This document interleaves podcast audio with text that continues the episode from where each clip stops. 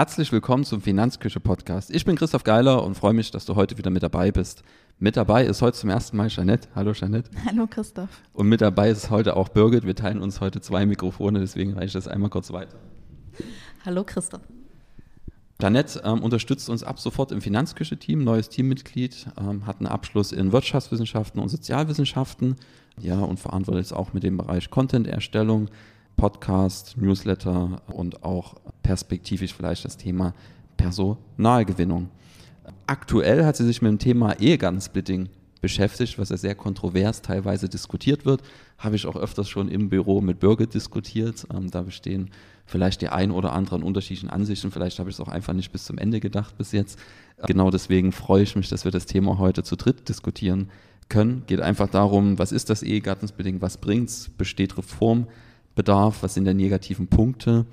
Ähm, Jeanette, wenn du dir ja, deinen Artikel so Revue passieren lässt, den wir dann auch in den Shownotes unten mit verlinken, gibt es so ein oder zwei Punkte, wo du sagst, das ist dir bei der Recherche hängen geblieben, wo du gesagt hast, okay, das hätte ich so nicht gedacht? Ja, also überrascht hatte mich tatsächlich die Tatsache, als ich mich äh, mit den Hintergründen beschäftigt hatte, warum das Ehegattensplitting überhaupt eingeführt wurde. Das war ja im Jahr 1958. Und zu der Zeit war es so, dass die Ehemänner ihren Ehefrauen überhaupt erst mal erlauben mussten, dass ihre Ehefrauen arbeiten gehen dürfen. Also der Fakt, der hat mich ein bisschen umgehauen und das war ja bis ins Jahr 1977, so bis es dann aufgehoben wurde. Also das hat mich echt ja, das überrascht. ist unfassbar. Also wenn du quasi sagen wolltest als Frau, okay, ich gehe arbeiten und man hat gesagt, nö, führt keinen Weg hin, dann bist du halt zu Hause geblieben. Ähm, das ja, macht mich ein bisschen sprachlos, aber das ist halt die Idee und wichtig zu verstehen in dem Zeitgeist dann auch, in welche Zeit solche Gesetze teilweise fallen, ähm, wie das Ehegattensplitting. Ja, da gibt es einige Gesetze in Deutschland, die halt in andere Zeiten logischerweise fallen und das ist dann immer wichtig zu verstehen, wenn man sich mit so einem Thema auseinandersetzt, ähm, welcher Zeitgeist da vielleicht damals dann auch dazu geführt hat, dass ein Gesetz entstanden ist und was ja sicherlich auch ein Grund ist, warum es kontrovers diskutiert wird im Bereich Ehegattensplitting. Ähm, Birgit, kannst du einmal ähm, veranschaulichen oder erklären, wie das Ehegattensplitting grundsätzlich funktioniert? Genau, also die Idee damals war ja, dass man ähm, Paare mit gleichem Einkommen steuerlich gleichstellt.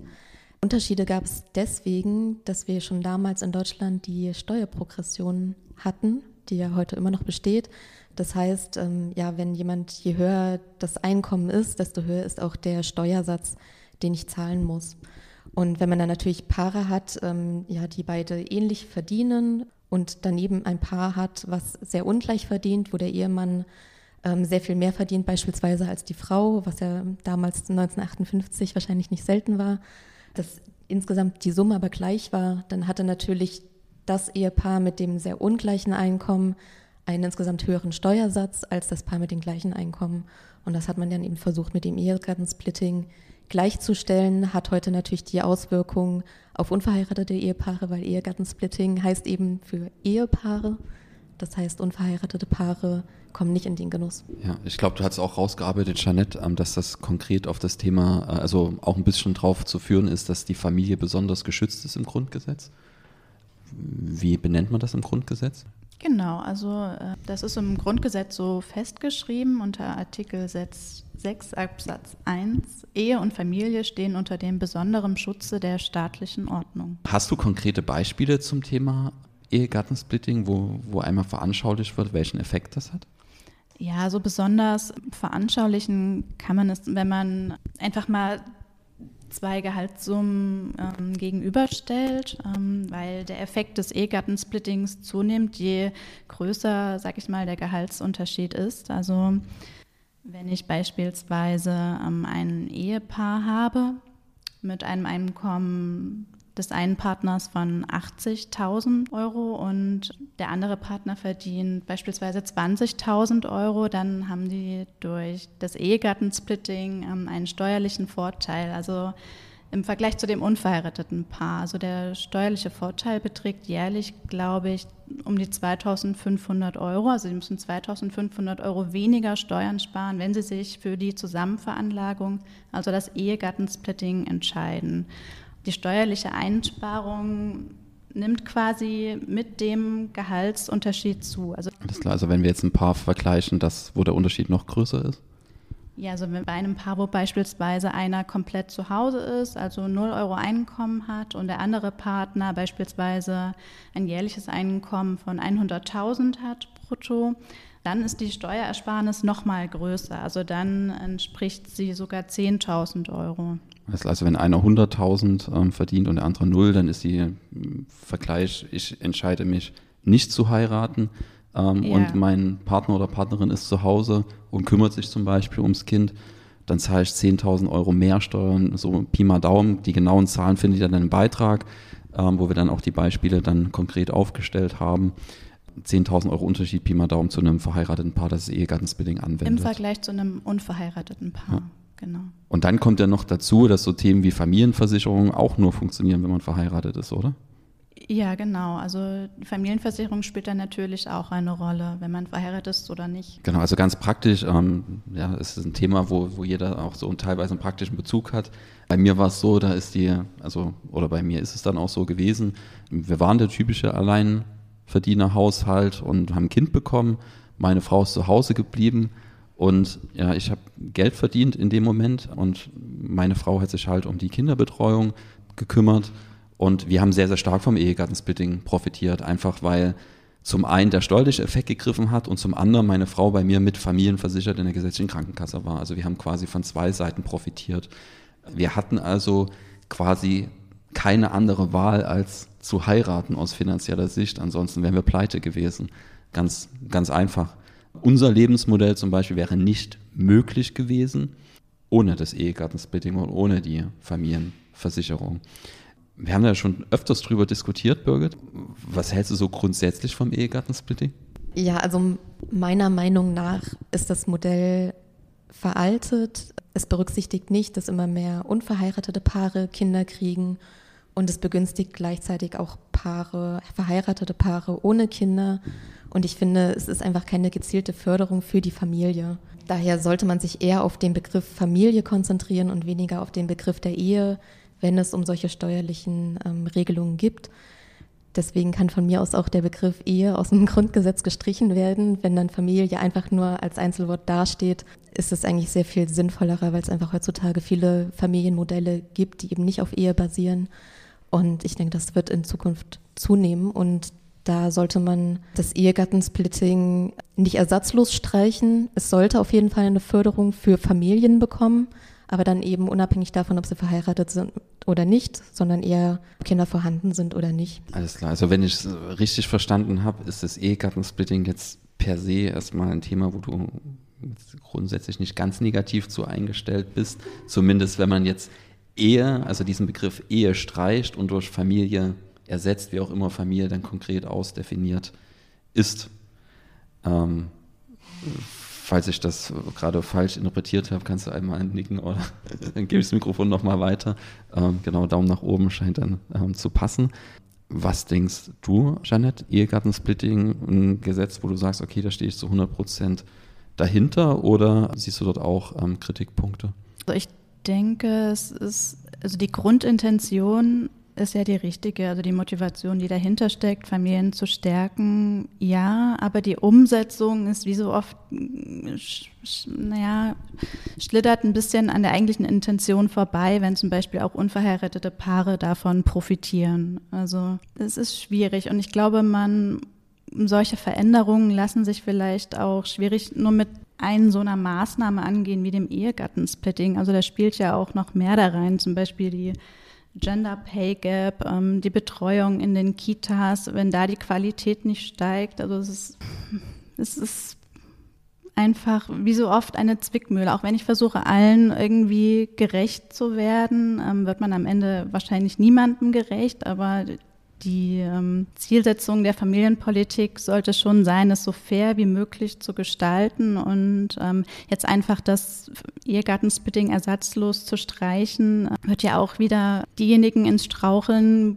bringen, die sich ja ganz bewusst für so ein Familienmodell entscheiden, wo einer zu Hause bleibt. Also eine Abwandlung wäre sinnvoll, aber eine ersatzlose Streichung auf gar keinen Fall. Und ähm, ich glaube auch nicht, dass das irgendwie in Deutschland mal Realität wird. Also zumindest jetzt nicht in den nächsten Jahren. Also ich kann mir tatsächlich auch schwer vorstellen, dass der Grundgesetzbegriff Familie gestrichen wird, solange die CDU ein Stück äh, Ehe, genau, nicht Familie, sondern ähm, das Thema Ehe im Grundgesetz ja anders formuliert wird, solange ähm, eine christlich geprägte äh, Partei dort mit am Ruder sitzt oder zumindest ähm, in der Opposition sehr, sehr stark mit vertreten ist. Also wir sind uns grundsätzlich einig, dass Familien gefördert werden sollten. Aber wenn man jetzt zum Beispiel ja, ähm, sagt, okay, ähm, der Begriff Ehe wird aufgebrochen und zu Familie geändert und es steht quasi auch dem Ehegattensbilden zum Beispiel ja, Paaren zur Verfügung, die nicht verheiratet sind. Hätte man dann nicht immer noch Probleme zum Beispiel oder, oder Herausforderungen, die dazu führen, dass solche Anreizmodelle, das ist ja ein häufiger Kritikpunkt, dass dann quasi ein Partner dazu veranlasst wird, wenig oder gar nicht zu arbeiten du hast ja auch in deinem Beitrag geschrieben, dass die Ehe vielleicht nicht mehr die Institution ist, die sie noch vor 100 Jahren war und in der Hinblick, dass eine Ehe, wenn man der Statistik glaubt, und das ist ja einfach Fakt, in der Regelfall ganz, also die Hälfte der Ehen wird halt geschieden. So. Und das führt ja dann dazu, wenn einer wenig gearbeitet hat, dass der weniger Karrierechancen hat, etc. pp. Und könnte auch ein Baustein dazu sein, dass man dann irgendwann mal in Altersarmut leidet, wenn man gar nicht mehr mit dem Partner verheiratet ist, mit dem man mal gestartet ist. Ähm, wie wie mhm. kann man mhm. mit solchen Problemen umgehen? Also es ist in der Tat so, dass es ähm, für viele Frauen wahrscheinlich so eine Art Bumerang wird, das Ehegattensplitting, wenn es mal zu einer Scheidung kommt. Und das kommt es ja leider ja, für viele Frauen. Also ich glaube, die Scheidungsrate liegt ja bei über 40 Prozent. Ähm, also ich denke, dass viele Paare, die ein solches Modell wählen, das nicht nur deswegen machen, weil es das Ehegattensplitting gibt, sondern weil ja bewusst entschieden wird, wir teilen die Aufgaben eben so auf und können gleichzeitig aber von dem Steuervorteil profitieren. Es gibt natürlich bei vielen Paaren auch noch veraltete Rollenbilder, die internalisiert wurden, sage ich mal. Das heißt, eigentlich um diese Ungerechtigkeit, die entstehen könnte, wenn sich Paare zum Beispiel scheiden lassen, um da was zu ändern, muss sich auch gesellschaftlich einfach was ändern. Und da ist es nicht das Ehegattensplitting, was man jetzt allein dafür verantwortlich machen kann, dass dann Frauen bei einer Scheidung irgendwie ja mit Verlusten dastehen oder ja weniger Rente bekommen. Also das sind gesamtgesellschaftliche Probleme, die man angehen muss. Ja, wobei man sagen muss, da wird ja auch schon viel getan. Also zum einen ist ja e die Ehe und das, das vergisst man häufig dort auch gerade in dem Beispiel ein Schutz, wenn das die Beziehung mal auseinandergeht ähm, weil in dem Beispiel man ist jetzt nicht verheiratet und einer bleibt zu Hause und der andere arbeitet mehr und ich kriege dann halt weniger Rentenansprüche und ich gehe dann mal auseinander in der Beziehung, dann hast du ja gar keine Ansprüche auf irgendeinen Ausgleich. Ähm, und also abgesehen davon, wenn ich das Kind erziehe, dass ich dann Unterhalt fürs Kind bekomme, aber ich kriege nicht selber Unterhalt, ich kriege keine Rentenpunkte vom Partner. Da bietet die Ehe tatsächlich, und deswegen ist das nichts, was ganz einfach zu lösen ist aus meiner Sicht, einen gewissen Schutz weil wenn ich mich jetzt von meiner Frau scheiden lassen würde, dann würde sie einfach die Hälfte des Zugewinns während der Ehe bekommen. Sei es Rentenpunkte, sei es Vermögenswerte und so weiter und so fort. Das bietet ja, also die Ehe ist ja am Ende dann auch ein geschützter Raum für den Partner, der dort wirtschaftlich schlechter gestellt ist. Was ich natürlich schlecht ausgleichen kann, und das ist dann die Krux am Ganzen. Ich kann keine entgangenen Karrierechancen ausgleichen. Das bedeutet, wenn ich dann erst mit 40, 45 so richtig ins Erwerbsleben einsteige, dann wird es halt, dann werde ich ein anderes Einkommen haben und eine andere Karriere, als wenn ich mit 25 gestartet wäre. Das ist, glaube ich, relativ klar. Also am Ende ist es, so wie du gesagt hast, Jeanette, dass man dann wahrscheinlich gesamtgesellschaftlich umdenken sollte und nicht sich quasi so einzelne Bausteine herauspickt und ich sag mal an dem großen eigentlich ein großes Problem dahinter steht und ich nur einen kleinen winzigen Zeh dort behandle, anstatt den ganzen Körper. Ja, das sehe ich auch so. Wer profitiert eigentlich vom Ehegattensplitting? Ich glaube, das ist auch ein Kritikpunkt. Das hat man auch schon rausgestellt. Ähm, es gilt halt für verheiratete Paare. Ja, was sagen die Zahlen? Ist es, wer profitiert denn wirklich vom Ehegattensplitting und vor allem, wer profitiert nicht vom Ehegattensplitting? Hm, also vom Ehegattensplitting profitieren nicht nur Familien, die Kinder haben, sondern auch verheiratete Paare, die keine Kinder haben. Und ja, das Problem ist, dass zum Beispiel die Paare, die Kinder haben, aber ein geringes Einkommen, wo der Gehaltsunterschied sich ja gar nicht so groß unterscheiden kann, eben weil beide nicht viel verdienen, die profitieren längst nicht so viel davon wie ein verheiratetes Paar, ähm, wo der Gehaltsunterschied größer ist, die aber keine Kinder haben. Ja, also es wird ähm, belohnt, dass quasi einer wenig verdient. So. Ja, sozusagen. Und das schafft dann natürlich wieder vielleicht den einen oder anderen komischen Anreiz. Und du hast, glaube ich, bei jeder dritten Geburt sind die Eltern unverheiratet. Richtig? Ja. Okay. Und das sind dann alle Eltern, die logischerweise nicht davon profitieren. Das heißt, man kann Ja. dem Gesetz schon ein Stück weit vorwerfen, dass es einen in die Ehe zwingt. Sozusagen. So, das wird meine, ja gut, meiner Frau ist das ziemlich, also auch bewusst. Ähm, bei, bei uns war es zum Beispiel so, hatte ich ja schon gesagt, äh, wenn wir nicht geheiratet hätten, hätten wir uns nicht finanzieren können. So, das bedeutet der Ehe, also wir mussten zwangsläufig heiraten, ansonsten hätte meine Frau nicht zu Hause bleiben können und Zeit mit unserem Sohn verbringen können, so wie sie es getan hat. Kann man jetzt gut oder schlecht finden, aber ich finde, diese individuelle Entscheidung sollte man haben, aber es sollten eben alle Paare haben, unabhängig davon, ob sie verheiratet sind oder nicht. Ganz genau. Gut. Ähm, hast du Beispiele, wie es in anderen Ländern läuft? Also in Europa gibt es ganz verschiedene Besteuerungsmodelle. Es gibt in den skandinavischen Ländern, aber auch in Großbritannien und den Niederlanden die Individualbesteuerung. In Frankreich, das wird immer mal so ein bisschen als Vorbild angesehen, gibt es ähm, das Familiensplitting. Da steigt sozusagen der Steuervorteil mit der Anzahl der Kinder spielen aber auch andere Effekte mit rein. Zum Beispiel gibt es in Frankreich erst ab dem zweiten Kind überhaupt Kindergeld. Also der Vergleich mit Deutschland hinkt da immer so ein bisschen. Also das Institut für deutsche Wirtschaftsforschung meint, wenn man jetzt beide gegeneinander stellen würde, dass sich das erst ab dem dritten Kind sozusagen die das Familiensplitting ähm, Vorteile bringen würde im Vergleich zum deutschen Ehegattensplitting. Ja, also auch da wieder keine Blaupause für uns, sondern wir müssen uns eigene Gedanken machen und überlegen, wie das Ganze, ja, wobei wir jetzt ja schon festgestellt hatten, das kann ja nicht isoliert betrachtet werden, Thema Ehegattensplitting, ja, nein, oder ähm, dort ein kleines Reformchen, sondern da gehört ein gewisses gesamtgesellschaftliches Umdenken dazu und das finde ich immer wieder beeindruckend, wie schwer es ist, wirklich verschiedene Interessen dort unter einen Hut zu bringen. Auch wenn man sagt, okay, es ist gewollt zum Beispiel, dass, also was ja nicht passieren darf, ist, dass Mann und Frau unterschiedlich verdienen bei der gleichen Position etc. Ich glaube, das ist ein Punkt, wo sich so ziemlich alle einig sind.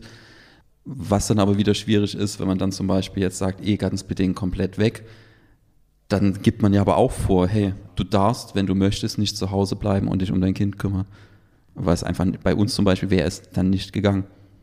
So, und was wir auch im Alltag sehen, im Beratungsalltag, was ist, wenn mal einer krank zu Hause ist? So, und der eine, die, die wollen eigentlich, also eigentlich will das Paar, das beide arbeiten geht, aber einer kann gerade nicht. Und man hat sich aber dazu entschieden, füreinander einzustehen und der eine finanziert den anderen mit und wenn der dann quasi genauso besteuert wird wie eine Einzelperson, ist das auch ein Tritt in den Hintern. Also da gibt es so viel zu beachten dass es da keine einfachen Lösungen gibt. Und ich finde es dann immer schwierig, wenn es dann einfach heißt, okay, äh, wir wollen das Ehegattensplitting abschaffen. So. Da regt sich zum Beispiel bei mir persönlich dann großer Widerstand. Mich holt man dann nur ab, wenn man sagt, okay, das soll die Alternative sein und das fängt dann quasi das Ganze wieder auf und setzt dann halt trotzdem verschiedene Lebens, macht trotzdem verschiedene Lebensmodelle möglich. Welche Reformen sind denkbar? Du hast ja im, im Artikel, glaube ich, auch aufgegriffen, ja, dass es Reformverstöße gibt. Ja, also ähm, der SPD-Vorsitzende Lars Klingenbeil würde vorschlagen, das Ehegattensplitting sozusagen in der Form abzuschaffen, dass es nur für die Ehen gilt, die in Zukunft geschlossen werden. Also dass das Ehegattensplitting beibehalten wird für alle, die bereits verheiratet sind. wurde von der SPD-Vorsitzenden auch unterstützt. Allerdings hat sich da ziemlicher Widerstand aufgetan in der FDP. Also Christian Linder meinte, dass es ähm, in. da haben wir wieder die FDP, die, die dann die Privilegien der. Äh, wir haben ja schon festgestellt, dass vor allem auch, ja, ich sag mal, die, die gut verdienen, die dann, dann ganz über Gebühr dann auch oft davon profitieren, weil gerade in gut verdienender Familie ist es häufig so, dass einer viel verdient und einer wenig. Wenn beide gut verdienen, ist Ehegattensplitting auch wieder kein großer Vorteil. Wir brauchen einen immer in der Beziehung, der wenig verdient, damit es da Vorteile gibt. Und das ist dann natürlich ähm, die FDP ganz vorne mit dabei, die dann den Unternehmer, Selbstständigen etc. den Rücken frei hält. Genau, was mir hier wieder, und das meine ich in dieser SPD-Diskussion gefehlt hat, weiß nicht, Birgit, ob du da anderes weißt, ich habe von keinem Alternativvorschlag gehört. Also es ist, glaube ich, jetzt auch schon ein paar Monate her, seit das mal so heiß diskutiert wurde in den Medien, aber ich glaube, Alternativvorschläge von der SPD gab es dafür auch nicht. Klang eher so wie ersatzlos gestrichen oder dann halt mal schauen, ähm, was man stattdessen macht oder weißt du da mehr? Ja, so das ganze Thema ist eigentlich so ein bisschen ins Rollen gekommen um die Diskussion der Kürzung des Elterngeldes für Höherverdienende. Da hatte Lars Klingbeil eben den Vorschlag gemacht, anstelle das Elterngeld für Höherverdienende zu kürzen, sollte man doch ähm, das Ehegattensplitting für alle zukünftig zu schließenden Ehen abschaffen. Ja, also so ein typisches Ping-Pong-Spiel der Politik. Der eine will dort was wegnehmen, dann sagt der andere, nee, macht's doch dort. Und ja, also jetzt auf den ersten Blick wenig Konstruktives und das ist das, was dort an der Stelle eben dann sicherlich einmal grundsätzlich durchdacht werden sollte, wenn man das Thema angeht was dann auch mein persönliches Fazit ist. Also für mich ganz persönlich, Ehegattensplitting hat mir einen riesen Mehrwert in meinem Leben verschafft ähm, und hat das Lebensmodell erst möglich gemacht, was ich dort hatte. Hat mich aber auch dazu gezwungen zu heiraten, wobei ich auch unabhängig davon, ja, ich finde es schön, mit meiner Frau verheiratet zu sein. Unabhängig von den finanziellen Ersparnissen hat das eine und das andere zusammengepasst, aber es ist natürlich blöd, wenn man nicht heiraten will und quasi dazu ein Stück weit gedrängt wird aus finanzieller Sicht. Ansonsten finde ich beeindruckend, wie komplex das Ganze ist, weil man ja schauen muss, also dieses ersatzlose Streichen ist aus meiner Sicht keine Option. Oder sieht er es anders? Aus meiner Sicht auch nicht, genau. Ja. Wie sieht es bei dir aus, Birgit? Ja, ersatzlos streichen macht natürlich wenig Sinn. Es gehört nicht mehr in unsere Zeit, meiner Meinung nach. Ähm, aber man sollte dann eben gucken, wie man Paare mit Kindern unterstützen kann, aber dann unabhängig vom Ehestatus, weil ich denke, dass der, dass die Ehe einfach eines, ein Lebensmodell neben vielen anderen Lebensmodellen ist und daher nicht gegenüber anderen Lebensmodellen ähm, bevorzugt werden sollte. Wenn ich jetzt mal als Beispiel denke, vielleicht ähm, zwei Alleinerziehende tun sich in der Gemeinschaft zusammen, um gegenseitig füreinander einzustehen wollen aber nicht heiraten. Also warum sollte man die auch heiraten, wenn keine Liebesbeziehung vorhanden ist, sondern die einfach nur gesagt haben, wir unterstützen uns jetzt hier gegenseitig, wir haben beide Kinder, sind beide alleinerziehend, sind füreinander da, aber wir brauchen, wollen keinen zivilgesellschaftlichen Vertrag dafür eingehen. Warum sollte es für die nicht andere Regelungen geben? Oder wäre jetzt nur ein Beispiel, kommt sicherlich nicht sehr häufig vor, aber genauso gibt es sehr viele unterschiedliche Lebensmodelle, für die Ehe keine Rolle spielt. Ja, gleichzeitig muss man da natürlich aufpassen, dass man da quasi, äh, ist ja immer so, dass man dann quasi das ganze System nicht so einfach ausnutzen kann. Man könnte ja jetzt jeder, könnte ich jetzt bei eBay Kleinanzeigen eine Anzeige stellen, ich verdiene viel, suche jemand, der wenig verdient, ähm, um hier ein bisschen Steuern zu sparen. Ähm, das wäre ja dann, wenn man die Hürden sehr, sehr niedrig setzt, durchaus denkbar und einfach umsetzbar. Genau, also da muss man immer aufpassen, dass man das Ganze dann sauber ausarbeitet. Aber das ist an der Stelle auch nicht unsere Aufgabe. Ähm, wir können ja aufzeigen, dass es Probleme gibt, ähm, feststellen, dass es sehr, sehr komplex ist und der Diskussion wenig geholfen ist, wenn sich einfach jemand hinstellt, öh, schaffen wir ab und der andere sagt, nö, schaffen wir nicht ab. Das ist weit weg von einer konstruktiven Diskussion. Ansonsten freue ich mich ja, über die Diskussionsrunde heute. Ähm, war das erste Mal zu dritt. In dem Rahmen gab es eine, einigen Stolperer und äh, zweifache oder dreifache Aufnahme, war aber sehr, sehr angenehm. In dem Sinne haben wir uns gefreut, dass ihr wieder zugehört habt und wir hören uns beim nächsten Mal. Bis dahin. Tschüss.